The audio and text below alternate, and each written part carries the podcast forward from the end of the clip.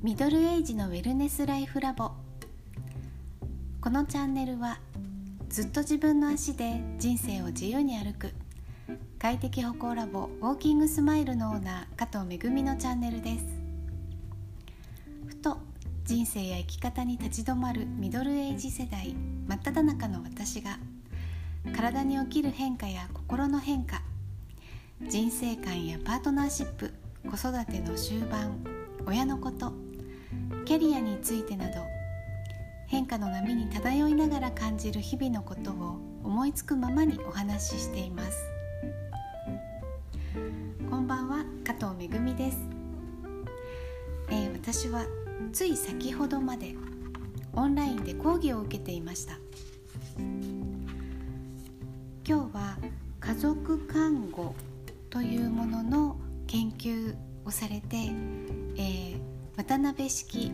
人間関係見える化シートというものを開発されて家族看護の分野では第一人者でいらっしゃる渡辺博子さんの講義でした。人間関係見える化シート。以前私もですねセッションをやっていただいたんですがずっとわだかまってたある方との人間関係についてそのシートを使いながらセッションをしてもらうとなんだろう教えてもらうとかアドバイスをもらうっていうことではなくってあ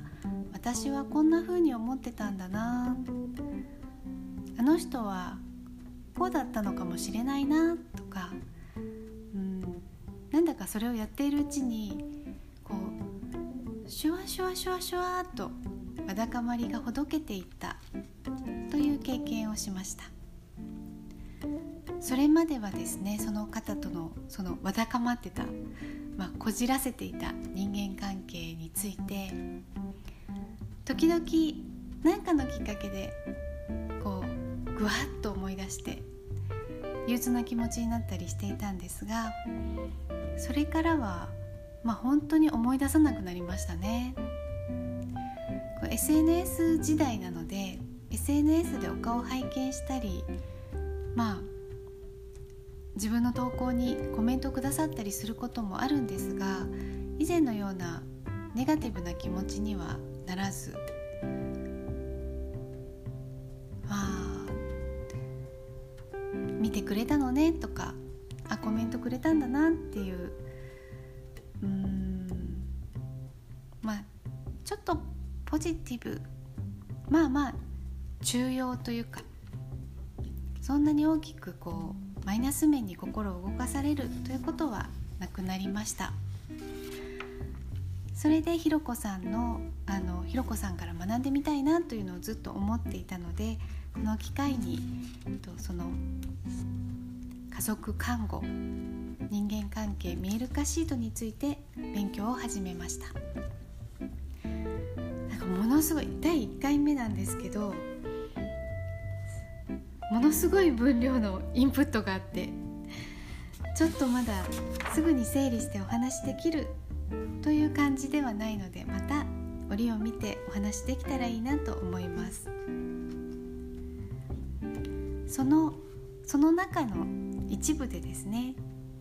家族発達理論というのがありました。家族をこう核家族が、まあ、家族その時その時そのステージそのステージでの、えー、課題などについてこう勉強する時間があったんですけどもその中であのあまるで自分事のようなところがあったのがすごく印象的でしたね。子育てがだんだん終盤に来て、まあ、今もなんですけどそれは、えー、子どもたちの分離期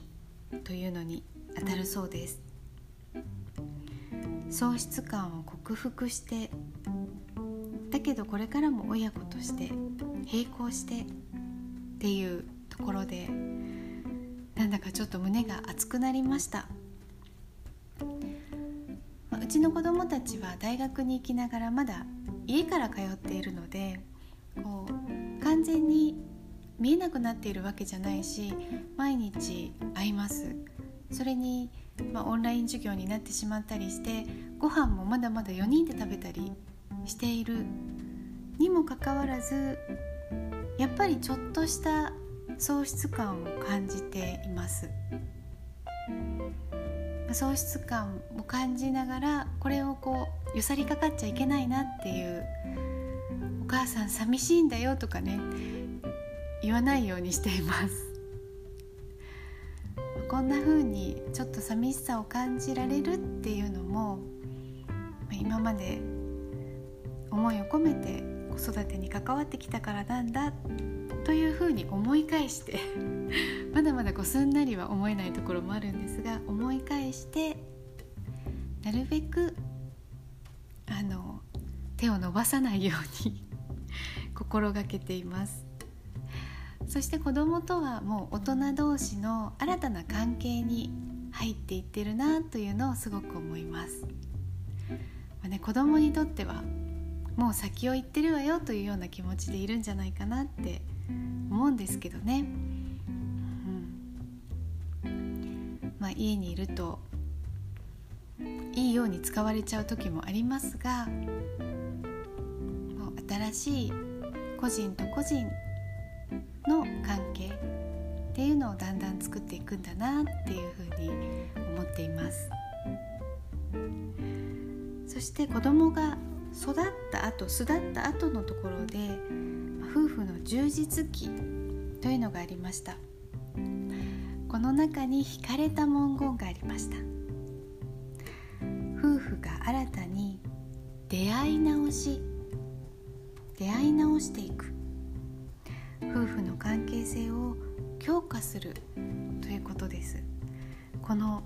出会い直しっていうのになんかちょっとこうキュンときたというか。あの、まあ、結婚しても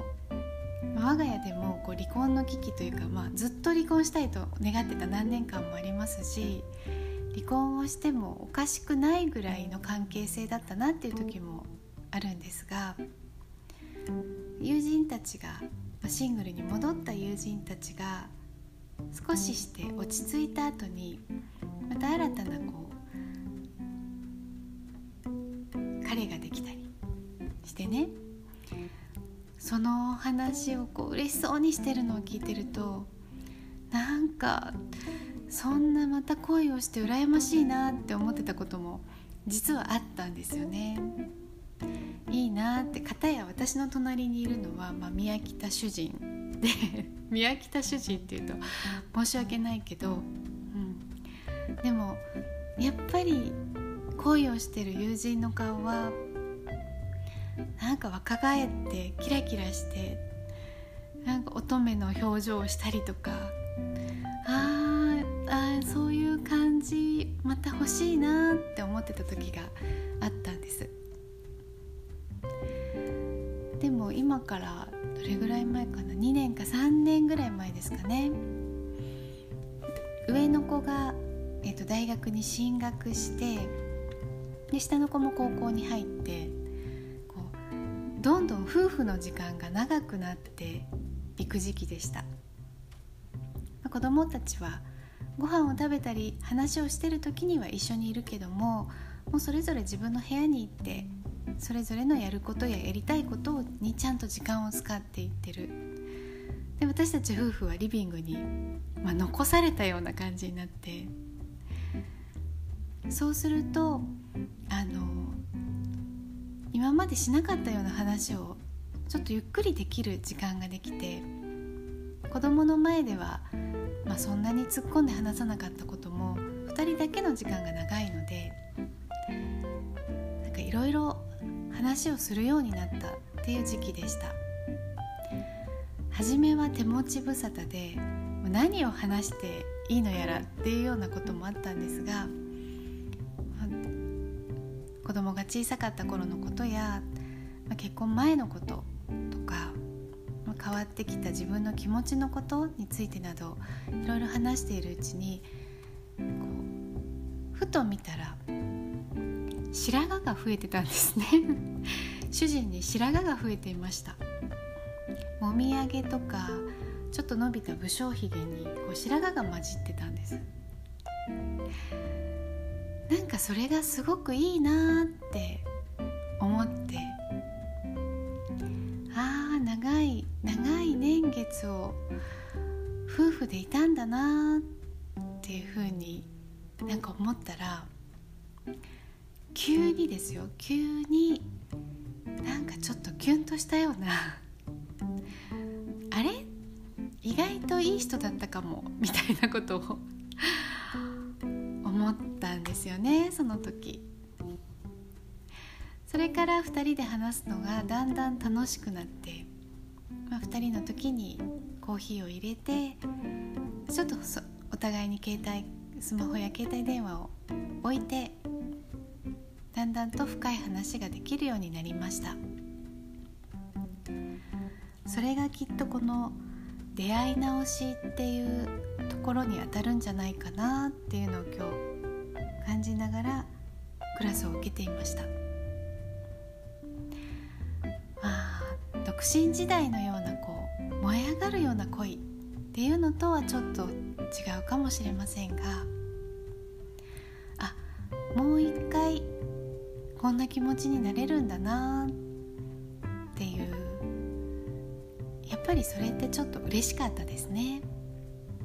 ま、相手はどう思ってるかは分かりません。聞いてみる勇気もちょっとありません。でも20年経ってまあすごく離婚したかった時期からは10年ちょっと経ってもう一回こんな気持ちになれるんだったらまた何年後か何年後かにはまた波風立つ時期も来たりするかもしれないけどまたその後にほっこりなんていうか恋に似たような気持ちが持てるのかもしれないなって思ったりしてこのあとまだまだ長い夫婦の時間は続く、まあ、続いてほしいんですがそれももしかしたら今まで以上に楽しい時間が過ごせるのかもしれないなってちょっと期待しています。今日はちょっと恥ずかしい夫婦のお話をしました何のこっちゃと思って聞いてくださった方もいるかもしれません 今日もありがとうございました。